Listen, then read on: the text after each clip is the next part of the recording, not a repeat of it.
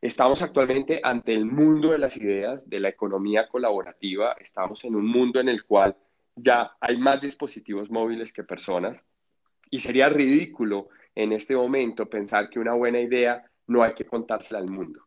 Al contrario, creo que es, es absolutamente la época en la cual contar las ideas puede ser la mejor manera de ganar dinero.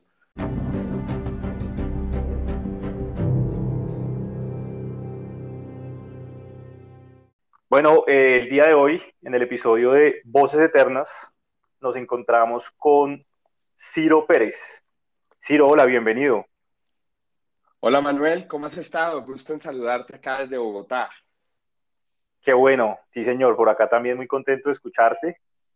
Eh, bueno, Ciro Alejandro Ciro con C, ¿verdad? Eh, porque tú tienes un, pues tu padre también se llama igual que tú, ¿verdad? Correcto. ¿Cómo es el tema que él tuvo que cambiar su nombre para que lo reconocieran o los identificaran? ¿Cómo fue eso?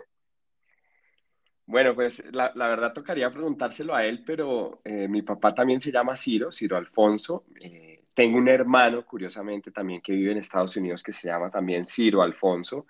Y yo me llamo Ciro Alejandro. Yo no tengo ni idea cómo tú le pones a tus hijos Ciro, pero bueno, esa fue una decisión que, que él, tomó y con los años él se fue a vivir a Estados Unidos. Cuando regresó empezamos a trabajar juntos en un proyecto de un libro y observaba que Ciro con, con C, que es pues, el nombre de los dos, nos confundían todo el tiempo. Entonces él decidió cambiarse a Ciro con S y alrededor de, ese, de esa decisión pues empezó a tener su propia marca personal.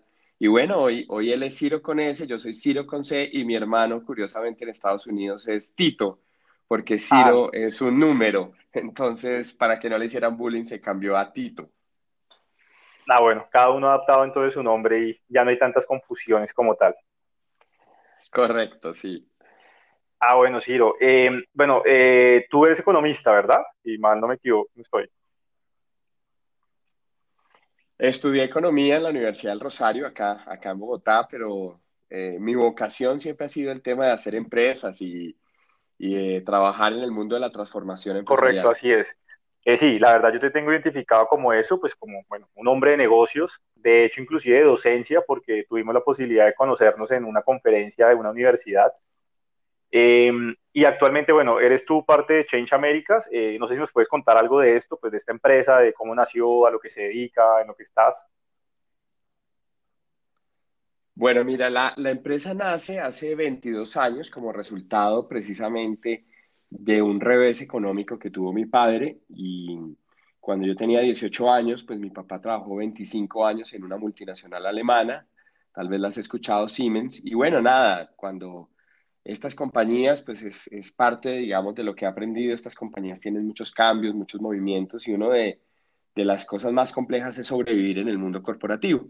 Lo cierto es que él, eh, cuando cumplió 25 años, lo despiden de esta compañía y bueno, eh, entramos en una profunda reflexión porque no teníamos pues dinero y así que pues me toca tomar una decisión y me dedico a las ventas. Entonces, a 28 años entro a trabajar en un banco, duro trabajando como seis meses, Banco Central Hipotecario. Me acuerdo que emitíamos CDTs al 46% efectivo anual, eso era más rentable que la época. Pero ese, ese banco duró, mientras pues yo trabajé ahí con ellos, más o menos ocho meses, lo liquidaron, se, se quiebra también. Pensé que todas las quiebras me iban a perseguir toda la vida. El caso es que ahí en ese momento tomo la decisión de empezar la empresa porque pues mi papá me da un consejo que lo, lo, lo tomo como propio y me dice, pues si, si vas a manejar el dinero de los demás, ¿por qué no empiezas a manejar el tuyo propio? Y así es como nace Change Americas. Hoy en día es una compañía que trabajamos en 12 países, una compañía que nos dedicamos a, resolver problemas complejos de otras empresas y hoy en día el 80-90% de nuestros proyectos tienen que ver con transformación empresarial, eh, liderazgo, cambios. Mira todo lo que está pasando esta semana que grabamos el, audio con esto del coronavirus, pues las acciones están enloquecidas, eh, el mundo está enloquecido y bueno, nosotros Change Americas, pues change es cambio y pues lo que ayudamos a las organizaciones es a que los cambios ocurran. De acuerdo, no, no tengo duda de eso y sí, es una locura lo que está pasando. Eh, ya que tocas ese tema, bueno, revisémoslo. Entonces, ¿te gustan los cambios como tal? Está, ¿Eres un tipo de, de adaptarse al cambio, de tomar riesgos? Ah, bueno, buena, buena, buena pregunta. La verdad es que creo que lo más difícil en la vida, Manuel, es ser coherente y con los años lo vas descubriendo. Lo cierto es que cuando yo empecé este mundo del cambio, pues no entendía lo que significaba trabajar en gestión de cambio, porque pues yo empecé esta empresa fue leyendo libros y tratando de aplicar eh, lo que decían los libros, pero con los años empecé a entender que el cambio, o sea, lo más difícil es cambiar desde cualquier punto de vista, neurocientíficamente, psicológicamente, conductualmente. Entonces, tu pregunta, hoy en día he tratado de aplicarlo, pues a mi edad, digamos, ya tengo una niña de 8 años, tengo un matrimonio, tengo una empresa, pero todo eso, cuando dice uno tener, pues todo es efímero, ¿no? Entonces, pues hay que estar cambiando todo el tiempo y aceptando que hay que hacer renuncias, hay que abrirse a nuevas cosas, hay que aprender nuevas cosas todo el tiempo. Así que trato de hacerlo. Tengo muchos hábitos en la semana que, que hago con convicción para estar en procesos de cambio. Por ejemplo, eh, aprender algo nuevo como un idioma o un nuevo libro y después contárselo a mucha gente hace que todo el tiempo esté repensando cosas que tengo que cambiar. súper, muy bien, sí, muy interesante. Ya que hablas de tema de los hábitos, eh, bueno, sí sé que haces muchos, eh, muchos temas de lectura. eh, por ahí estaba viendo el otro día que efectivamente eso, más del 95% del conocimiento que uno le queda es a través de lo que tú le enseñas a otros, más que solamente leerlo, escucharlo verlo. Eh, bueno, cuéntanos algo de esos hábitos que tienes. Por ahí sé que haces parte como de un club de, de 5 a.m. ¿Cómo es ese tema? Ah, bueno, pues mira, eh, hace un tiempo tomé la decisión de dividir mis días en tres ciclos, cada ciclo de ocho horas. Eh, el primer ciclo de esas, de esas, o sea, el día tiene 24 horas, ¿cierto? Entonces divido el- el- las 24 horas en tres ciclos, cada uno de es. 8 horas. El primer ciclo lo llamo el ciclo del descanso. Mm, Digamos que he estudiado mucho alrededor del tema del cerebro humano y he entendido que el descanso es tan o más importante que lo demás que haces en tu vida, básicamente porque cuando una persona descansa bien, tiene menos probabilidad de desarrollar eh, condiciones como el Alzheimer, cuando una persona descansa bien, tiene más probabilidades de afianzar su memoria, cuando una persona descansa bien, necesita menos taurina y cafeína para la jornada laboral, en fin, el descanso para mí hoy es fundamental, entonces en ese ciclo lo que siempre me pregunto es qué me está quitando el sueño y tengo que resolverlo para poder dormir bien. Y de una u otra manera, el Club de las 5 AM es un libro que te recomiendo a todos tus, oyentes. Y en este libro, básicamente, la filosofía precisamente es cómo tú, si dominas el hábito de despertarte a las 5 de la mañana y dormir 7 u 8 horas, eh, no más de ello, pues vas a poder realmente dominar tu día. El segundo ciclo de 8 horas lo llamo el ciclo de la producción y básicamente es trabajar mejor, no es trabajar más. Eh, haber vivido en Australia, por ejemplo, me enseñó que no toca estar trabajando 20 horas para poder ser feliz y ser exitoso. Entonces, yo siempre hoy en día me pregunto, por ejemplo, cómo será el día de producción, las ocho horas de producción de un tipo como Jeff Bezos o un tipo como Bill Gates, que trabaja también ocho o diez horas, pero, pero trabaja diferente, ¿no? Entonces, ese ciclo de la producción no es trabajar más, es trabajar de una manera más efectiva. Y el tercer ciclo de, esas, de esos tres que te he mencionado es lo que yo llamo capacidad de producción, a lo cual eh, significa, por ejemplo, afianzar tus relaciones eh, con todos tus grupos de interés, con tu pareja, con tus hijos, eh, con la comunidad, con amigos como tú. Eh, capacidad de producción significa estar escuchando podcasts, también como tú soy un adicto a los podcasts. Eh, capacidad de producción es, eh, por ejemplo, empezar a trabajar con herramientas digitales para poder tener, por ejemplo, marketing digital o marketing de contenidos que te generen más clientes.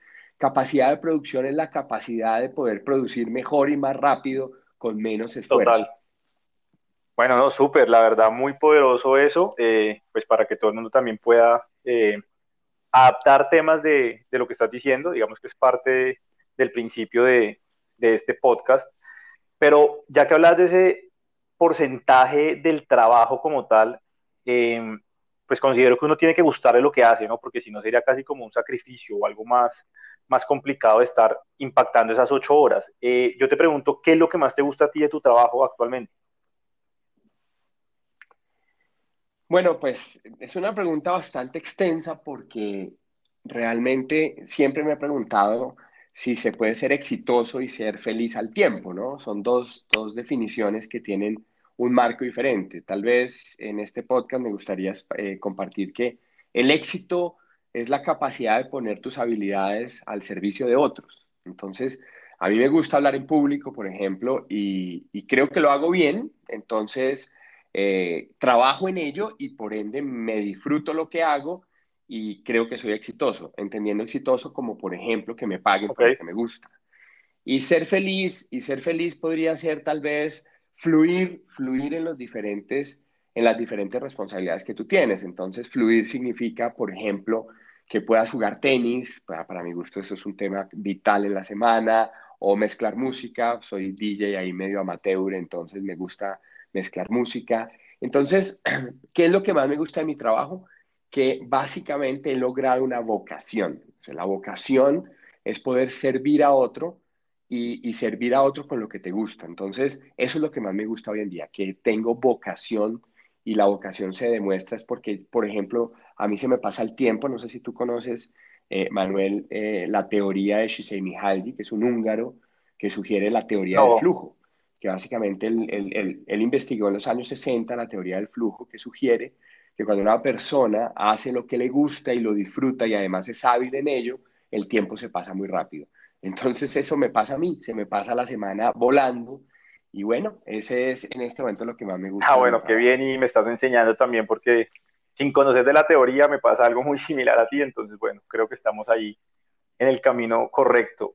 Eh, te quería preguntar también, tú tienes la posibilidad de estar relacionándose con muchas personas y puntualmente siendo el líder de tu empresa, eh, por ejemplo, cuando una persona va a una entrevista contigo, una persona que está buscando un cargo, una posición o un negocio, ¿qué es lo primero que miras en esta persona cuando lo entrevistas, cuando hablas con él o ella? Eso ha ido evolucionando, Manuel, porque pues digamos que cuando yo empecé a trabajar desde muy joven, desde los 18 años he tenido gente a cargo y lo primero que descubrí sin haber estudiado ello es que busca personas que compartan un poco eh, la misma vocación que tú, porque si tú trabajas con gente que tiene la misma vocación que tú o similar, van a poder salir adelante de los problemas, por ejemplo. Si tú trabajas con una persona que tiene vocación y otra persona trabaja por trabajar, cuando hay un problema, pues lo va a ver complicadísimo el que solo trabaja por trabajar y entonces le va a costar mucho más salir. Pero si una persona, y ahí te voy a poner ejemplo, Leonel Messi yo creo que es un ejemplo para todos nosotros. Él, tiene una famosa frase que no sé si conoces, que él decía, eh, hasta, hasta hacer goles y ganar se vuelve aburrido, ¿no? Entonces, eh, esa frase a mí me gusta mucho porque también busco gente que esté automotivada, es decir, eh, personas que no estén buscando la motivación afuera, es decir, el dinero o la posición, sino personas que quieran ser mejores consigo mismas. Eh, hoy en día también busco personas que tengan mucha capacidad de autoaprendizaje. Eh, eso significa que, por ejemplo, ya hoy en día nunca miro la hoja de vida. Antes lo hacía, pero ya hoy no miro la hoja de vida. Eh, claramente, pues reviso un poco cuál ha sido la experiencia de la persona, pero sobre todo reviso si la persona tiene capacidad de aprender rápido. Porque si la persona tiene capacidad de aprender rápido, pues va a entrar conmigo a trabajar y en 30, 60 o 90 días va a ser capaz de ser mejor en lo que, en lo que yo le estoy proponiendo. Entonces, eso es lo que reviso. Automotivación, reviso una persona que tenga vocación similar a la mía y definitivamente capacidad. Claro, bueno, ahí estás hablando muy puntualmente de la coherencia y de la que tenemos que revisar y tener todos, pues con lo que hablas del cambio y eso, me parece muy válido. Si yo le preguntara a Ciro a, no sé, tus compañeros de trabajo, tus pares, eh, tus socios, algo sobre ti, ¿cómo crees que te describirían? ¿Qué dirían de ti? ¿Qué es lo primero que mencionarían sobre Ciro? Mm, digamos que yo, yo creo que te responderían que soy una fuente inagotable de energía. Es decir, yo, yo desbordo energía todos los días, se me ocurren mil ideas, eh, estoy todo el tiempo estudiando gente que hace cosas mejor que yo. Por ejemplo, no sé si sabías que anoche salió una noticia que Bill Gates se retira del boarding de Microsoft a sus 64 años. Y yo me preguntaba, wow, o sea, este señor que es el segundo o tercer hombre más rico del mundo, toma la decisión a sus 64 años de retirarse de su propia empresa para dedicarse a, acciones filantrópicas. Eh, si tú le preguntaras a la gente eh, sobre mí, definitivamente estarían diciendo cosas como esas, como Ciro está todo el tiempo investigando, investigando, estudiando, eh, y todo el tiempo estoy mandando mensajes de WhatsApp, oiga, hagamos tal idea, tal proyecto. soy, soy inagotable, por lo menos hasta mis 43 años de edad que tengo hoy en día. He sido una fuente, si yo todas las ideas que tuviera en mi mente las llevara a monetizar, sería multimillonario, pero, no he podido. no, no tengo duda de eso. Y bueno, cuando encuentre la fórmula, por favor, también cuéntamela porque me pasa algo similar con las ideas, pero bueno, eso lo vamos a, a revisar ahorita. Eh, ya me queda muy claro lo que, es, pues, lo que haces, lo que estás con Change y hacia dónde vas. Si yo te preguntara de pronto una empresa, o si no quieres comprometerte con una empresa en el nombre, con un sector en el cual por ningún motivo o por ningún monto de dinero trabajarías, ¿cuál sería esa, esa empresa o ese sector? Pues mira, Change Americas actualmente tiene más de 500 clientes eh, de todos los sectores de la economía, desde el sector de salud, oil and gas, Cruz Roja Internacional, em, en fin, te podría decir que, que, todos los días de mi vida son diferentes porque todos los días estoy en un cliente diferente. ¿en, qué, ¿En qué empresa no trabajaría? Que definitivamente decidiría que no en donde no haya buena intención. Y créeme que hay muchas compañías en donde no hay buena intención, en donde los intereses personales son superiores a los intereses generales. Y tú lo notas, por ejemplo, porque eh, conozco clientes en donde los presidentes de las compañías se preocupan más por el bono que van a recibir a final de año que por realmente generar valor a los demás. No te voy a decir que, que, que solamente trabajarían empresas de filantropía o empresas, no, las empresas se hicieron para generar recursos y entre más rentable seas, pues posiblemente mejor responsabilidad social puedas tener. Sin embargo, em, me gustaría en donde sí, definitivamente en empresas que están trabajando por propósitos superiores. Eh, por ejemplo, tengo un cliente que, es un, gran amigo que tiene un laboratorio farmacéutico y, y, su propósito realmente es lograr que cada uno de los empleados que está en la compañía gane mejor. Y eso para mí ya tiene un beneficio plus. Entonces, definitivamente no trabajaría hoy en compañías, que hay muchas, en donde el interés del equipo directivo sea superior al interés colectivo. De acuerdo. Muy bien.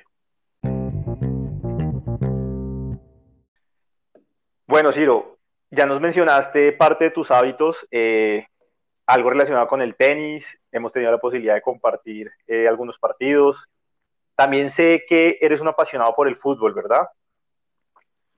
Me ha encantado, es una de mis pasiones. No dedico tantas horas como quisiera porque tenemos un acuerdo en la casa que solamente se pueden ver dos partidos por fin de semana y lo he respetado para que ellas no, me refiero a mi esposa y mi hija, no se la pasen también viendo Rosa de Guadalupe o ese tipo de cosas. Entonces, claro.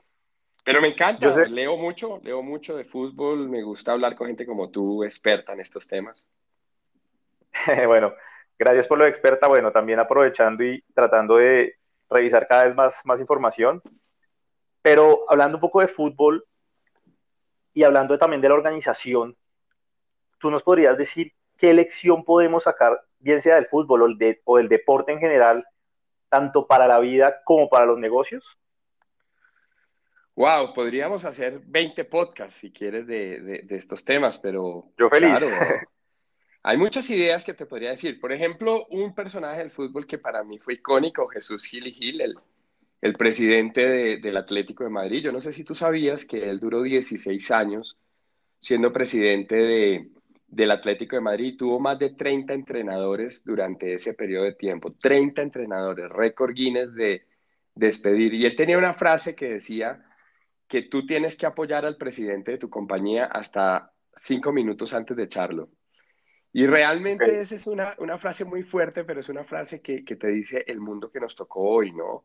Es un mundo de resultados y, y cuando un, un, directivo, por ejemplo, yo soy presidente de, de, mi compañía, pero si yo no lograra los resultados, pues llegará otro que lo va a hacer. Y eso es así de simple o así de difícil. También te podría decir, no sé si recuerdas una historia de un partido que Colombia perdió en Londrina 9-0. Ese, Totalmente. Ese, ese, es un, ese es un partido muy especial porque el técnico colombiano de la época dijo que era mejor perder un partido 9-0 que nueve partidos 1-0. Y, esa, es, esa es una frase de Vicente del Bosque más que del técnico colombiano. Pero, pero realmente yo, yo, yo estoy de acuerdo. O sea, puede que haya una, una crisis. Por ejemplo, las acciones eh, cayeron ayer, anteayer, perdón, el día jueves cayeron las acciones a récord nunca antes vistos y realmente reponerse, decía un comentarista que las utilidades suben por la escalera, pero las pérdidas bajan en picada. Entonces, eh, eh, realmente yo sí prefiero que haya un día, digamos, de mucha pérdida, como lo hubo, porque eso nadie lo pudo controlar, pero no nueve meses de pérdidas, porque eso no lo podría controlar nadie.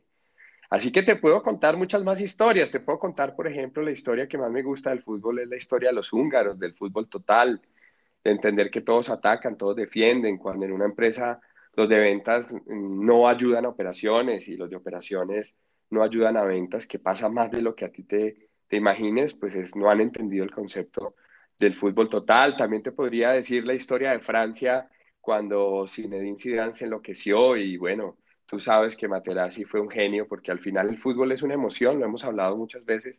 Así que si me pones a hablar, te sigo contando. no, no, no, está perfecto. Eh, muy acorde a lo que estás diciendo y puntualmente por trabajos en, equipo, pues porque finalmente el fútbol es un, es un deporte de equipo. ¿Cuál es ese gol el que más has gritado, el que más te acuerdas, el que tienes en la cabeza, que te palpita más el corazón?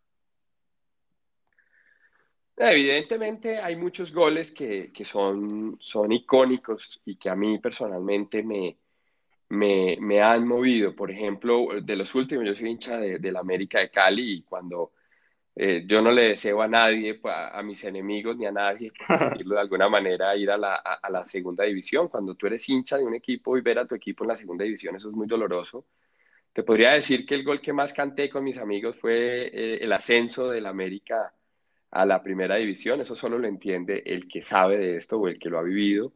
Pero te podría decir, por ejemplo, por ejemplo, un gol, perdóname Manuel, un gol que, que, nunca fue, pero un gol que me enseñó mucho fue el, el penalti que perdió Roberto Bayo eh, en Estados Unidos 94, porque esa es una historia muy bonita. Yo no sé si ustedes la, la, conocen y se las cuento a todos los que escuchan este podcast.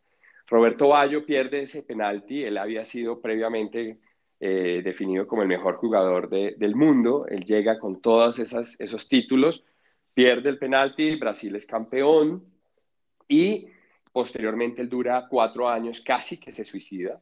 Él cuenta en su historia que cuando a los siguientes cuatro años en Francia 98 hay un penalti que Chile le comete a Italia, él toma el balón y hace el gol y después cuenta que duró cuatro años pensando cómo podía eh, tener una revancha en la vida. Entonces, a veces los mejores, como decía Maturana, ¿no? Perder es ganar un poco, pero eso lo entiendes con los años.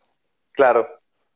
No, no, válido, muy buena la historia y pues sí, lo que tú dices solamente toca estar en la carne de la persona, en los zapatos para entender eso, porque estaba esperando que me dijeras como, no sé, el gol de la selección Colombia en el Mundial y eso, pero, pero bueno, muy buen caso que estás tocando. Hablando del equipo, ¿cuál es el equipo que más admiras? Creo saber la respuesta, pero ¿cuál es el equipo que ahorita que estás siguiendo y que te parece de locos? Pues fíjate que, me volví un adicto, y tú lo sabes porque lo hemos hablado en privado, me volví un adicto a Jürgen Klopp, o sea, dicen que hace dos días se reunió con Florentino Pérez, ojalá no vaya a cometer el error de irse al Real Madrid, pero bueno, eso ya sería de, otro podcast. Lo, cierto es que me encantan los equipos donde todos barren, todos trapean, todos eh, hacen ejercicio, todos corren. El Liverpool es, es una máquina de hacer fútbol, es un yo em, he estado estudiando a Jürgen Klopp, em, tiene 52 años, tiene 9 años más que yo, pero gana 300 veces más que yo al año. Y siempre me pregunto cómo Jürgen Klopp podría darme un buen consejo en un problema de equipo, por ejemplo.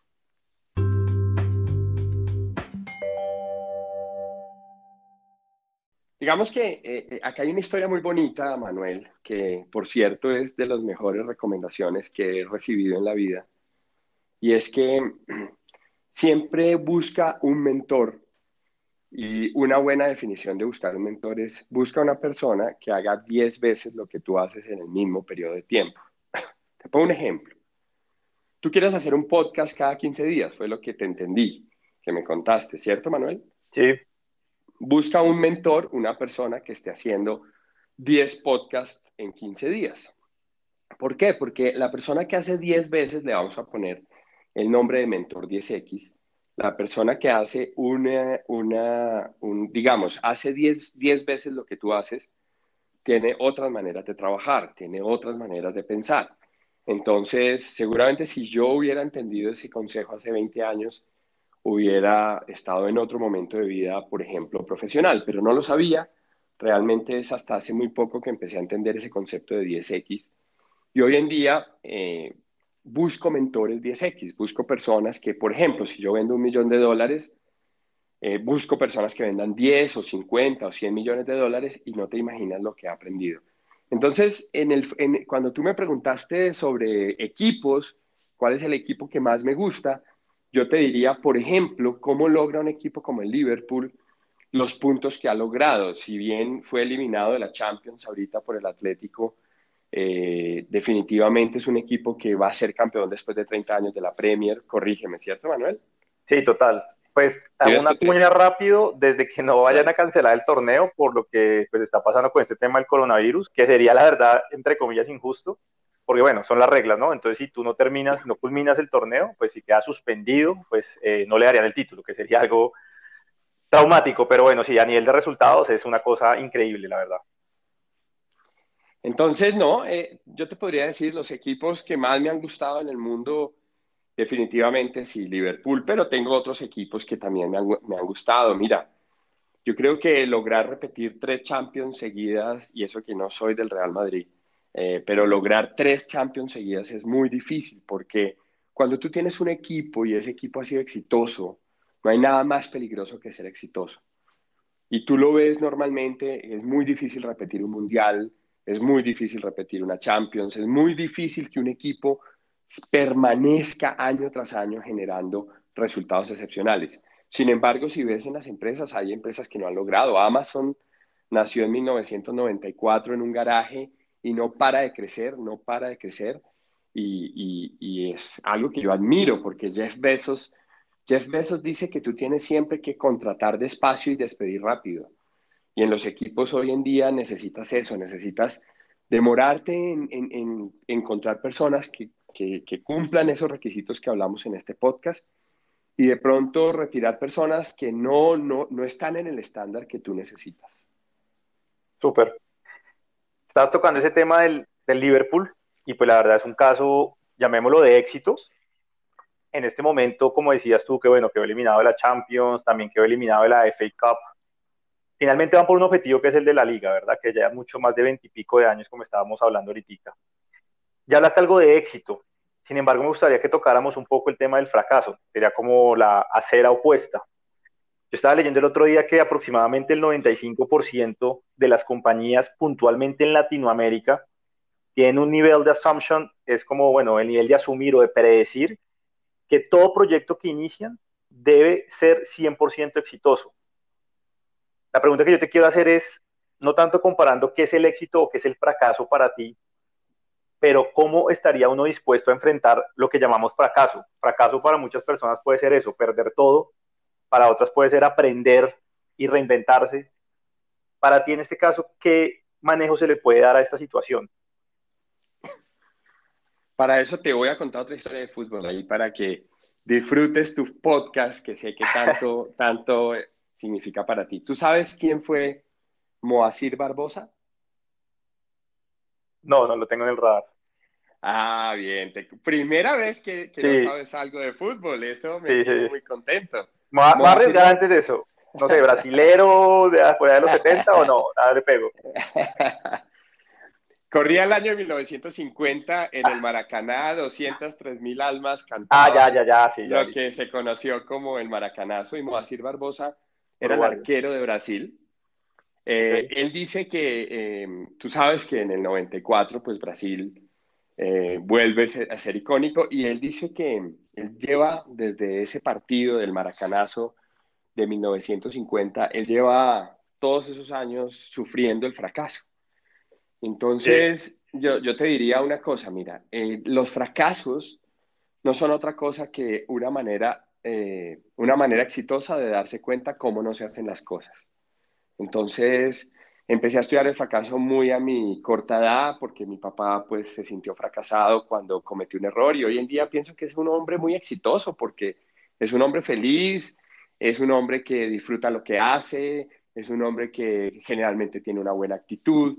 Entonces te diría que el fracaso realmente yo, yo estoy convencido y te cuento ahí para una anécdota, hace tres años fuimos a Silicon Valley y a presentar un proyecto y bueno, pues cuando fuimos a presentar el proyecto había una gran oportunidad que invirtieran en nosotros y bueno, no, no invirtieron eh, y pues podría pensar que fracasé, ¿cierto?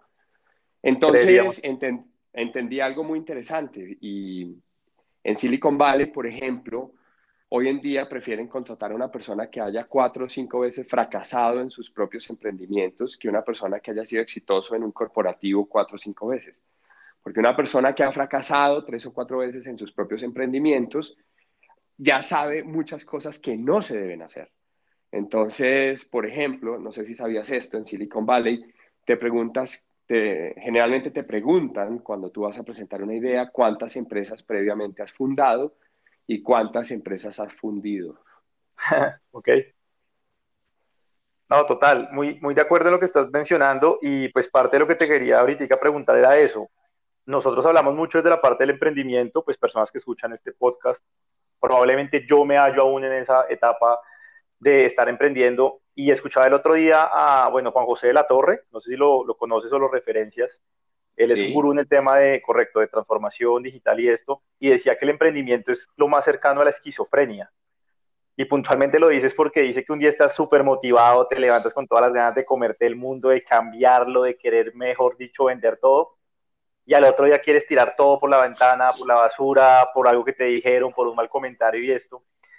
Y en el caso que yo estoy en esta acera, como se puede decir, dicen que también la resiliencia es uno de los factores más importantes de, de, un emprendedor como tal, ¿verdad?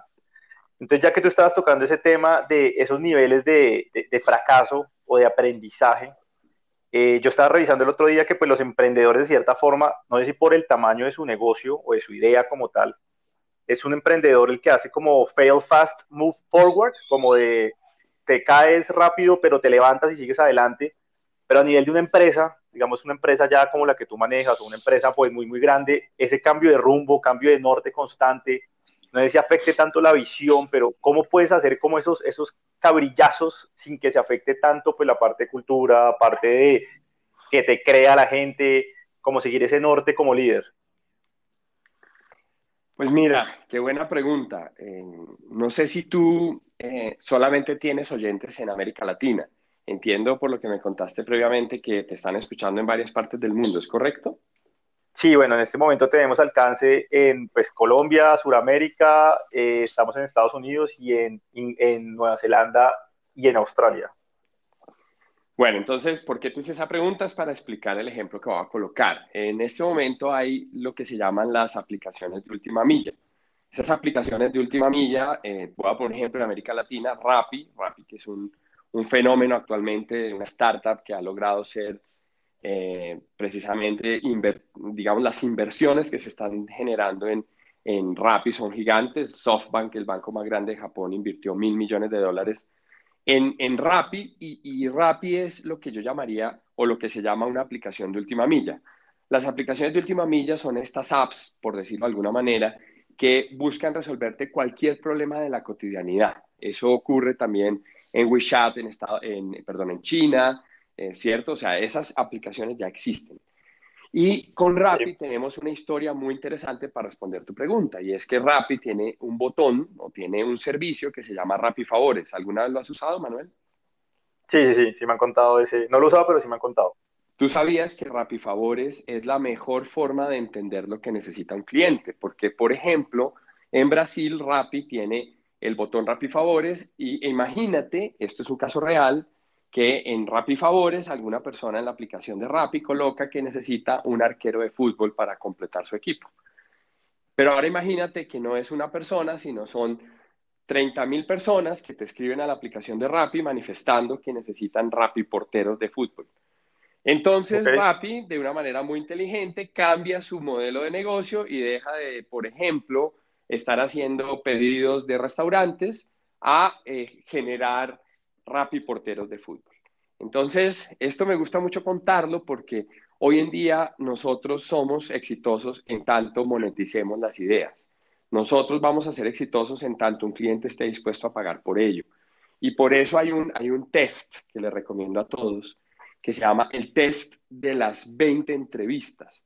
Y ese test, que es muy, muy modelo de, de Lean Startup, de, digamos, de innovación ágil, es que básicamente lo que te propone es que cuando tú tengas una idea, busca rápidamente 20 usuarios, ojalá 20 usuarios que representen muchos usuarios, por ejemplo, podrías entrevistar a un usuario que tenga una red social, un influencer, por ejemplo, que tenga 3.000, 5.000, 20.000 seguidores y les vas a presentar tu idea. Si este influencer está dispuesto a pagar por tu idea, va el camino correcto.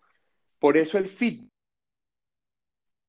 la idea es clave y esas 20 primeras entrevistas podrían terminar con tu idea o podrían sacarla adelante. Entonces hoy hay que prepararnos para poder desarrollar nuevos modelos de negocio y no enamorarnos de nuestras ideas, sino enamorarnos de los clientes.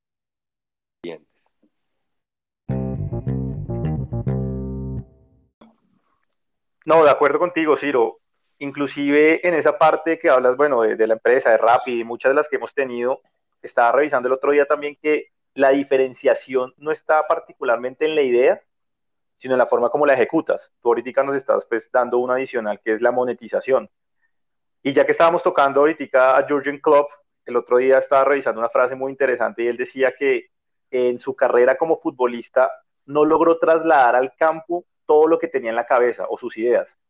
Él decía que tenía un talento de tercera división y una cabeza de primera.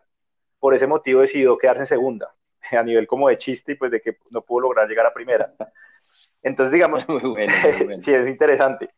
Entonces, en ese manejo de ideas, ¿tú qué nos puedes eh, recomendar aparte de la monetización y de el poder compartirlas con más personas o el guardarla debajo de la almohada y simplemente esperar a que sea el momento y tenga todos los recursos? ¿O cómo poder inclusive probarla adicionalmente para que pues sea de cierta forma más cercana al éxito y no vaya a tanto el fracaso? Fracaso ya lo que vimos no, sino simplemente a que no se puede ejecutar como estaba pensado. A ver, es una, es una muy bonita pregunta y yo arrancaría esa bonita pregunta por, por decirte lo siguiente, mira, en, eh, ¿tú sabes cuál es la frase de, la famosa frase de lo que pasa en Las Vegas? Sí, se queda en Las Vegas. ¿Cierto? Exacto.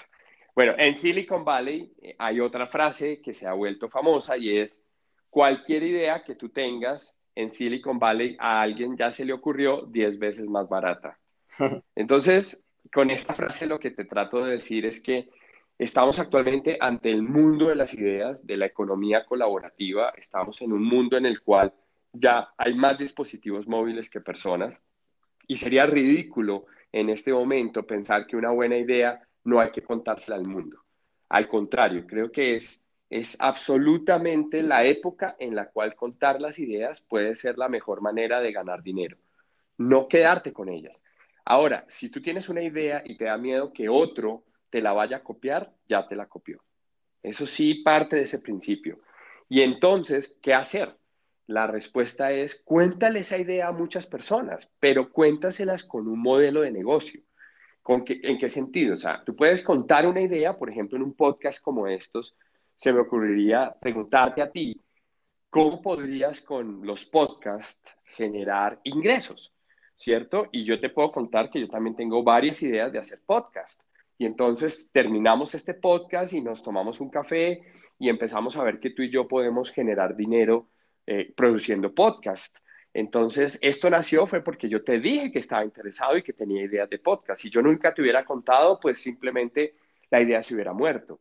Entonces, este es el momento y esta es una, una, idea que dejo a todos los, los que escuchan el podcast, es que ponte una meta de contar todas tus ideas de una manera tal que de pronto con que una de ellas se materialice, ya lograste empezar a generar resultados y por qué no ser exitoso. Ahí, por cierto, te quiero contar una anécdota y con esto cierro esta parte. Tengo, tengo un, en, en América Latina tenemos algunas creencias que para mí son ridículas, pero son respetables. Sin embargo, en el mundo de los negocios creo que es una idea ridícula y es hay personas que dicen, no, es que yo no cuento mi idea hasta que no se logre, porque entonces es como una cábala, ¿no, Manuel? Entonces, eh, creo que es un error hoy en día. Yo, yo sí creo que va a haber gente que te va a robar ideas, no lo dudes un segundo, pero hoy es más la posibilidad de que contando ideas haya más gente que se sume y que quiera conectar contigo. Y es así como tú estás viendo hoy grandes, grandes empresas que nacieron de crowdfunding, por ejemplo, que es todos estos conceptos en donde tú le cuentas una idea a alguien y el crowdfunding, que es mucha gente invirtiendo en ti, pues puedes desarrollar tu propia, tu propia idea muy rápido con dinero de mucha gente.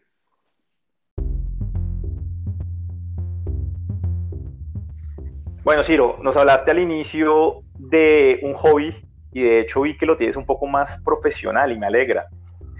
Hablabas del tema de DJ. Eh, cuéntame cuál es tu relación con la música. Bueno, pues mira, en, general la música es emoción y yo, como te conté, en este podcast soy desbordado de, de ideas, de energía. Es lo que me caracteriza y me encanta caracterizarme por ello. Y descubrí en la música, particularmente en la música electrónica, la posibilidad de contar historias, de desbordar energía y empecé a estudiar la música electrónica, no profesionalmente, la empecé a, estudiar a, punta de hacer reuniones con mis amigos en mi casa y empezar a darme cuenta que, que me gustaba colocar música, me gustaba observar la energía que se generaba en los demás, entonces empecé a mezclar estilos. Eh, y, bueno, curiosamente tengo otro amigo que sí es profesional en esto, Andrés Bravo, entonces lo observaba él tocando, mezclando y después le decía, ok, quiero quiero diferenciarme, quiero empezar a ver cómo, cómo todas las personas disfrutan cada uno de los sets. Y bueno, nada, la música para mí es la posibilidad de, de contar mis historias, de, de, transmitirle a los demás lo que estoy sintiendo y lo que estoy pensando. Súper. Hablas de tema electrónico, eh, también que te gusta el tema del baile, así más crossover o, cuál es tu género. bueno, pues la verdad que, que Hoy te puedo decir que el 95% del tiempo escucho música electrónica. Uno de nuestros, por ejemplo, una de nuestras anécdotas, te cuento, fue haber ido al Tomorrowland, que fue pues la posibilidad de, de escuchar a todos los icónicos, a todos los estilos de música electrónica, más de 200 mil personas, eh, compartiendo contigo estas experiencias. Sin embargo, y te cuento esa anécdota porque uno de los artistas más exitosos en el Tomorrowland del año pasado fue J Balvin que pues además de que es otro género de música, fue increíble ver cómo japoneses, orientales y de otros países bailaban. No sabían que estaban bailando, pero bailaban, ¿no? Entonces, pues a mí me gusta de toda la música, para serte honesto, pero hoy el 95% del tiempo va en música, por ejemplo, eh, el African House lo descubrí hace relativamente poco y, los sonidos africanos son una cosa increíble. Esto es esto es increíble, o sea, lo, que se siente, eh, conocer a África a partir de su música house es algo que ojalá lo hubiera descubierto hace muchos años. Por ahora, eso te puedo decir, disfruto desde, desde el deep house hasta el trance.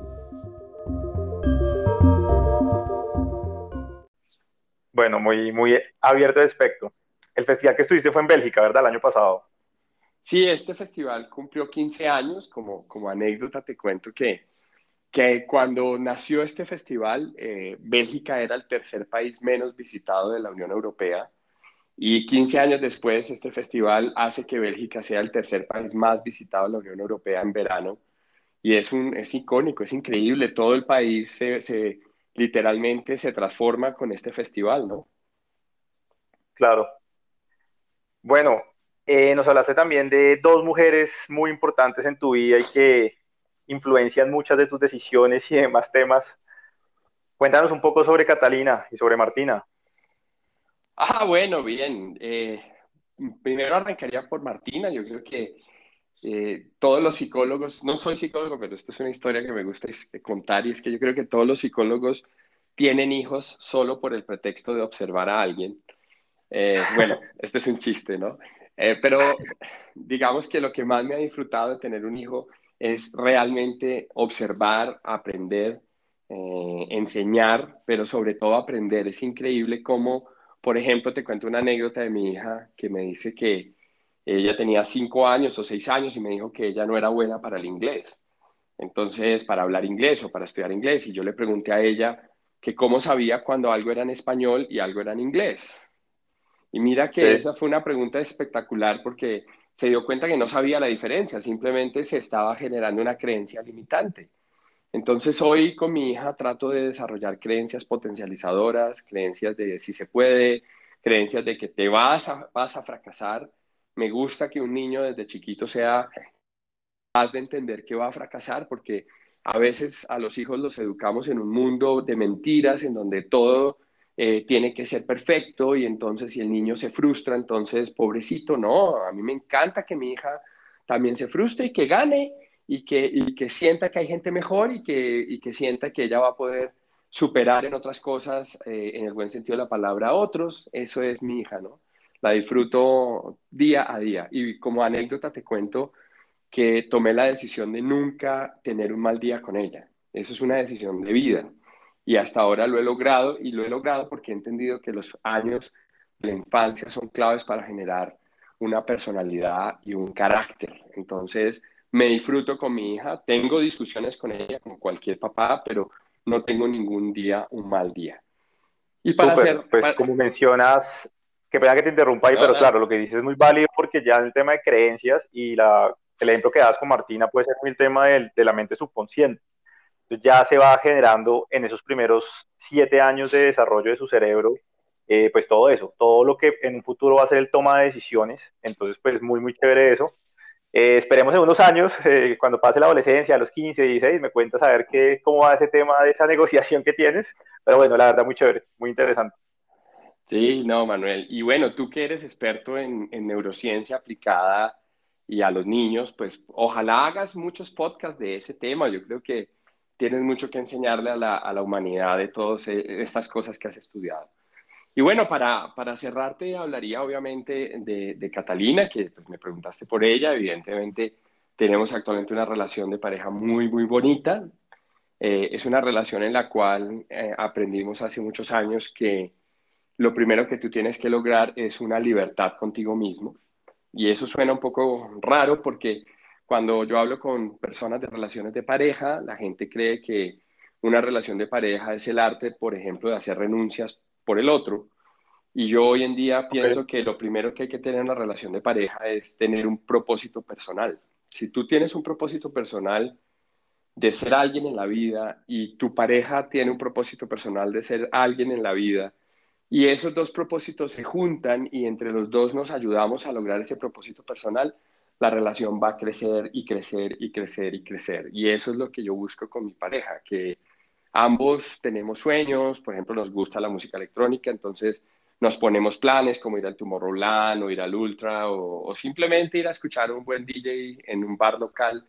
Eh, y también ella tiene planes personales, le gustan cosas que a mí no me gustan y me encanta que ella haga cosas por su lado y yo hago también por los míos para que cuando nos juntemos en lo que nos gusta a ambos, pues lo disfrutemos. Súper ya que tocas esa parte de juntarse, eh, pues sé que trabajan también en, equipo, pues trabajan en la misma empresa y pues hacia el mismo lado de la familia. ¿Cómo es el tema de, esa relación, digamos, laboral versus personal? Eh, no tanto que nos digas a nivel Ciro, Catalina, no, sino pues para todos los que tenemos esa posibilidad de pronto de, trabajar con nuestra señora o pues con el esposo, las, mujeres y demás. Eh, ¿Cómo se puede hacer una, una relación, pues llamémosla sana y productiva al mismo tiempo? Bueno, esa es una buena pregunta. Si, si, encuentras la respuesta, por favor me llamas y me cuentas. en otro podcast. sí, en otro podcast. Pero, no, mira, creo que es una muy buena pregunta porque em, con, te, te, podría contar muchas cosas, pero te voy a contar una historia muy bonita. Y es que eh, hace muchos años me puse a, a preguntarle a mucha gente y descubrí una respuesta de qué es la madurez. Y yo creo que la madurez hoy en día es el arte de entender que hay cosas en las cuales tú dependes de otra persona y hay cosas en las cuales tú eres independiente, ¿cierto? Entonces, en la, relación de pareja, por ejemplo, nosotros sabemos que hay cosas que dependemos el uno del otro en la casa, como por ejemplo conversar de la educación de nuestra hija o por ejemplo tomar decisiones de presupuesto familiar, de dinero.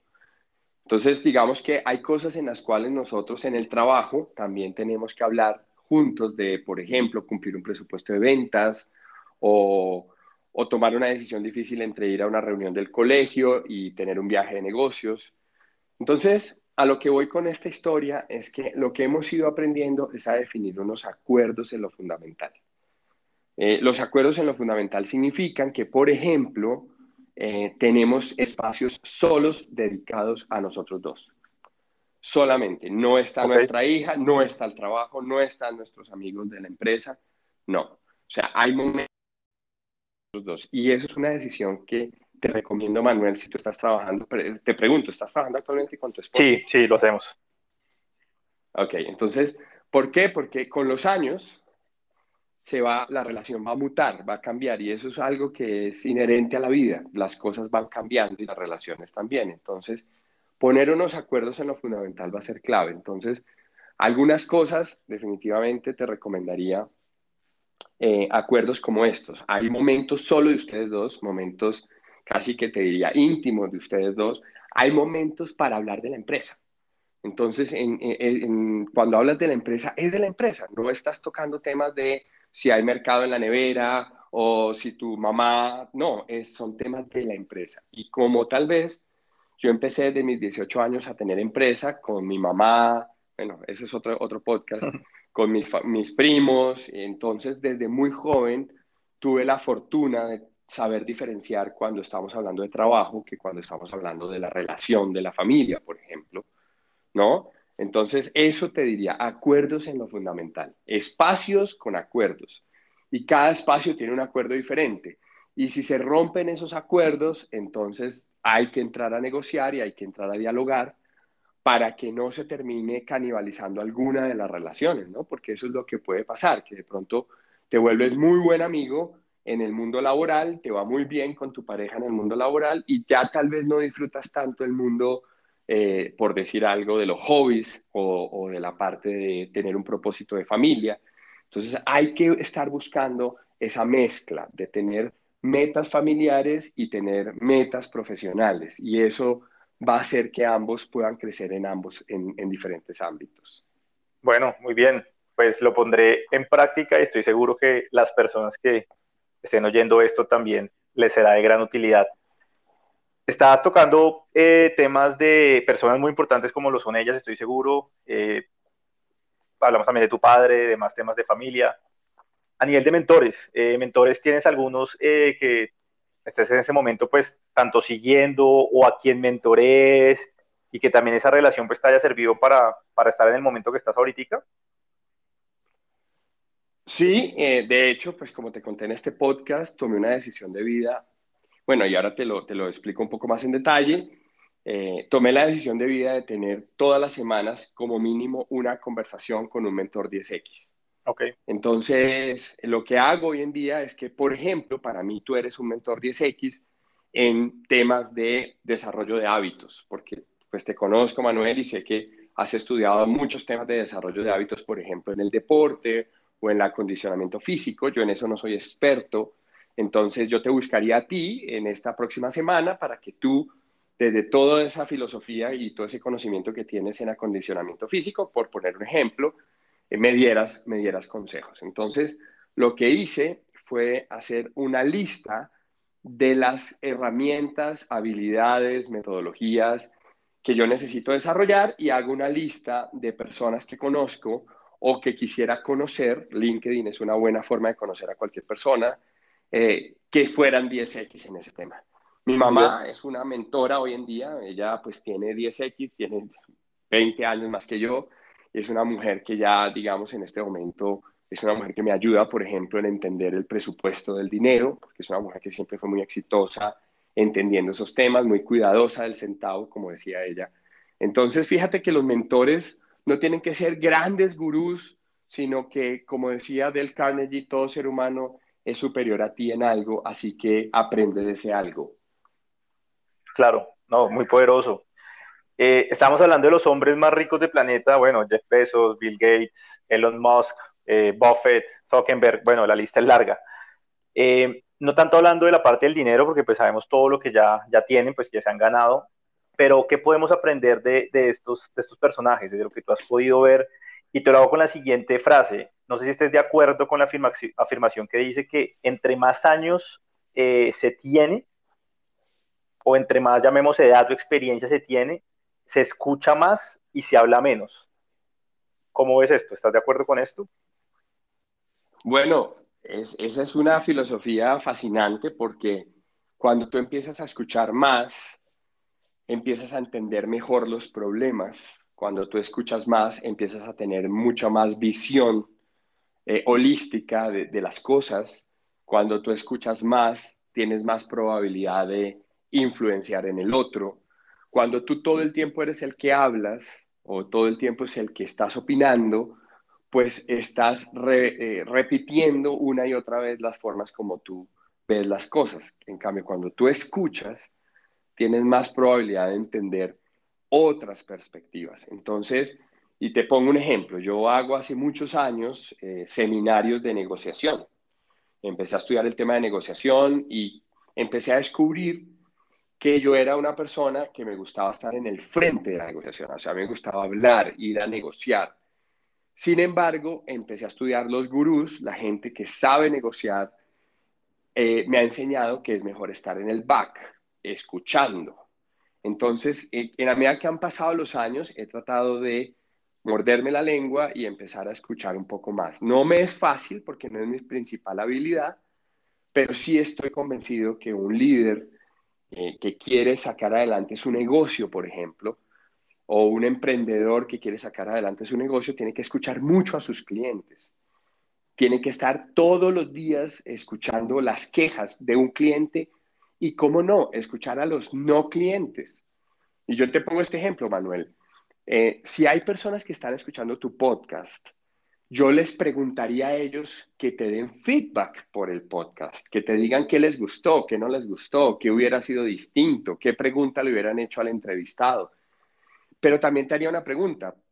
Toda la gente que todavía no te escucha, ¿qué querrá escuchar? Entonces ahí viene una, regla de oro y es que eh, escuchar significa tener el coraje y la valentía de escuchar aplausos, pero también de escuchar tomatazos, ¿no? que hay gente que te va a decir, este podcast fue terrible, perdí el tiempo, y tú tienes que aprender de ello, porque si solamente quieres escuchar aplausos, entonces quédate con tu mamá en tu casa y que tu mamá te aplauda. De acuerdo. No, muy, muy bien. Y mira que con lo que dices es muy válido. Bueno, pasa, de hecho, y es parte de lo que estoy tratando de, de, sacar ese escudo, pero también ese tema de escucha atenta y feedback, y pues claramente son bienvenidos todos de los que he podido recibir. Y con lo que estamos hablando y con la cantidad y acceso a la información que hay hoy en día, luchamos como por eso, por tener esos momentos de atención, de diferenciarse sobre el otro, de tener probablemente una audiencia fidelizada. Y tú estabas hablando mucho de que una de tus pasiones es la parte de la transformación y pues bueno, hoy en día con tanto concepto que hay, con el tema que hay de agile, de design thinking, de prototipos y en la parte puntual de transformación digital, mucha gente confunde que esta parte tiene que ver netamente con la tecnología y no sé si estás de acuerdo pues con eso, eh, probablemente muchas empresas lo que hacen es como sacar plataformas, aplicaciones sin saber lo que realmente quieren crear o lo que los clientes necesitan. Entonces lo que yo quiero preguntarte es como, bueno, ¿cómo hacemos para poder reinventarnos en esa forma que el negocio core que tenemos pueda sacar ese nuevo producto, pero donde también de cierta forma pues esa fuente de innovación pueda darle eh, esa diferenciación o ese valor agregado a los a los clientes y pues obviamente como dices tú, pues que se esté moviendo la caja registradora, o sea, poder mejorar la experiencia del cliente como tal. Mira, eh, tal vez en este tema que tocaste, que es fascinante, el tema de, de la transformación digital y todo esto que estamos escuchando, yo te voy a plantear esta idea. El podcast que estás haciendo eh, es una forma de entender la transformación digital, porque estás utilizando un habilitador tecnológico para poder expresar ideas a muchas más personas, ¿cierto? Entonces, de acuerdo. Yo te preguntaría esto. En tu caso, ¿fue utilizar una aplicación para hacer podcast? Tal vez sí, es una manera básica de entender la transformación digital. Sin embargo, yo te diría más bien esto. ¿Cómo puedes utilizar los reportes que te genera esta aplicación para que tú empieces a conocer dónde te están escuchando y así poder verdaderamente crear un podcast que cada día amplifique su audiencia. Eso es la transformación digital. La transformación digital es utilizar, aprovechar habilitadores tecnológicos para amplificar tu base de clientes. Si tú estás utilizando nuevas tecnologías, pero no estás amplificando tu base de clientes, no estás mejorando la experiencia de cliente, tú no estás logrando mayor lealtad de tus clientes, no estás haciendo nada, ¿sí? Y, y, ahí es donde yo trabajo como consultor, es decir, muchos clientes me contratan para apoyarlos en su transformación digital y entonces llegamos a la conclusión de que implementamos una cantidad de herramientas, pero el usuario no se siente mejor atendido. No hicimos nada. ¿sí? La, transformación digital es ante todo un proceso de comprensión del usuario, de entender los problemas complejos que el usuario quiere que le resuelvas. La transformación digital no es tecnología. La transformación digital es un proceso de mejoramiento de la experiencia del usuario. Perfecto. No, está muy, muy interesante y muy claro.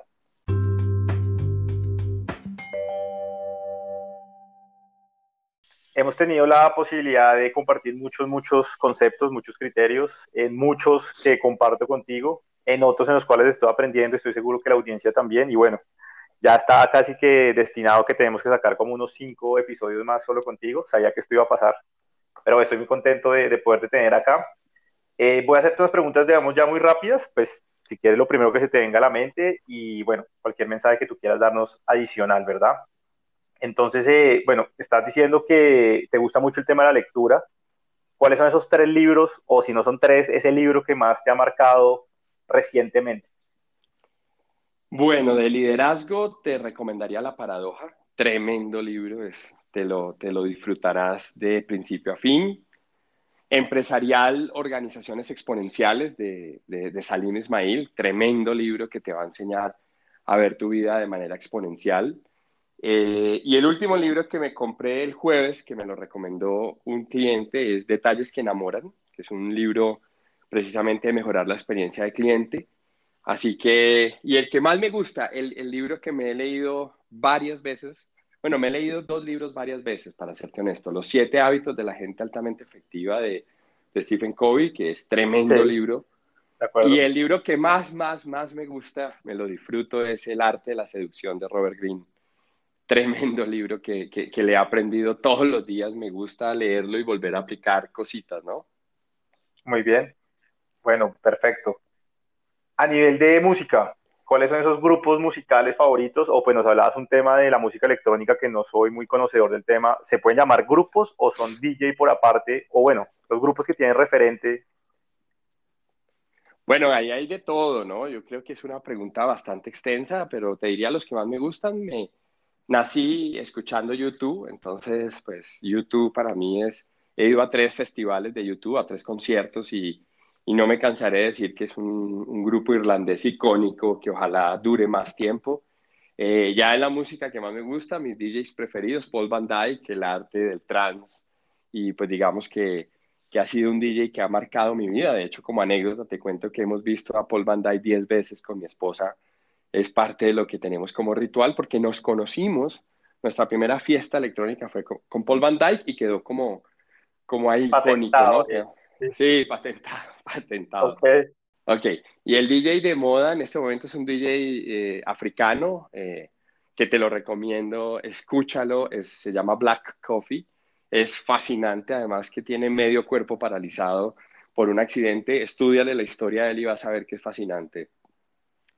Wow, bueno, lo, lo pondré entonces próximamente en la lista. En este momento de tu vida, ¿consideras que tienes claro cuál es tu propósito de vida? Oh, óyeme, eh, ¿esa era la, última pregunta o era el inicio del segundo capítulo? No, podemos dejar ahí iniciar. Mira, yo creo que esa es, oye, qué pregunta tan buena, el propósito, ¿no? Si tú miras hoy en día las grandes compañías, Google definió que su propósito era democratizar la información en el mundo, Mercado Libre definió que su propósito era democratizar el comercio en América Latina. Eh, así que si me preguntas mi propósito, mi propósito es lograr transformar vidas, transformar muchas empresas, ayudar a la transformación para que seamos más competitivos. Margaret Thatcher, que en paz descanse, decía que si a todos nos va bien, nos irá mejor. Y yo pienso así. ¿sí? Si yo, por ejemplo, en este podcast alguien escucha y dice, wow, voy a cambiar mis ciclos de capacidad de producción y voy a empezar a, a mejorar, a contarle más ideas a los demás para ver cómo puedo lograr proyectos personales o simplemente voy a escuchar a Black Coffee porque quiero tener mejores momentos de, de esparcimiento, pues sirvió en algo este, este podcast, ¿no crees, Manuel? Total, totalmente de acuerdo contigo. Si tú pudieras hablarle a ese Ciro de hace 20, 30 años, no sé, un Ciro de proceso de desarrollo, como está la de Martina, no sé, ponle 8, 10 años, ¿qué le dirías que hiciera diferente o qué hábito le pondrías adicional que hoy en día, digamos, estás aplicando mucho más? Ah, bueno, racionalmente le diría estudie ciencia, tecnología, ingeniería o matemáticas porque los nerds van a ser multimillonarios en los próximos años. pero, pero tal vez algo un poco menos pensado y racional, que deje de, preocuparse por tantas pendejadas porque hay muchas cosas que no, no, van a pasar y si van a pasar no vas a controlar. Hay una frase que, que yo aprendí hace poco tiempo, pero que si yo hubiera sabido desde mis 10 años, seguramente me hubiera servido y es eh, una frase que dice algo así como, Dios, dame la sabiduría de diferenciar lo que puedo cambiar de lo que no puedo y dejar de amargarme en lo que no puedo. muy bien, no, muy práctica. sí. Y bueno, y a ese Ciro dentro de 30, 40 y pues muchos más años que se queda de estar acá con nosotros dando lata y con tu energía, ¿cómo quisieras ser recordado? ¿Cómo quisieras ver ese Ciro mayor que la gente hablara de ti, ¿por qué? Mm, buena, buena pregunta, no, no me la había hecho, pero tal vez le diría que, que siga con este interés genuino de desarrollar a otras personas. Ese es parte de mi propósito, entonces me preparo todos los días, estudio nuevas cosas, nuevas historias. Eh, síguete preparando y, y, seguir preparándote es tener un alma de aprendiz, nunca un alma de experto. Si, si tú llegas a, 40 años después de este momento y has sido aprendiz, quiere decir que, por ejemplo, no te interesa tener la razón en todas las reuniones, no te interesa siempre estar buscando tu punto de vista que sea el que gane. En fin, disfrútatelo y aprende, aprende, aprende de todo el mundo. Chévere. Listo, muy bien. Bueno, Ciro, no, pues para mí ha sido un placer y estoy seguro que para la audiencia eh, el escucharte, el podernos reír contigo, tus anécdotas, eh, ¿Cómo te sentiste? ¿Cómo te sentiste en esta charla? Pues Manuel, me encantaría decirte que, que me gustó muchísimo, pero me dejaste fue como con mucha motivación de seguirte en tus podcasts. Espero que, que tu audiencia siga creciendo. Cuéntame cuando seas rico y famoso, me cuentas eh, cuál fue el granito de arena que yo pude aportar para ti. Pero sobre todo, no, lo disfruté y gracias por tenerme en cuenta para compartir un par de ideas.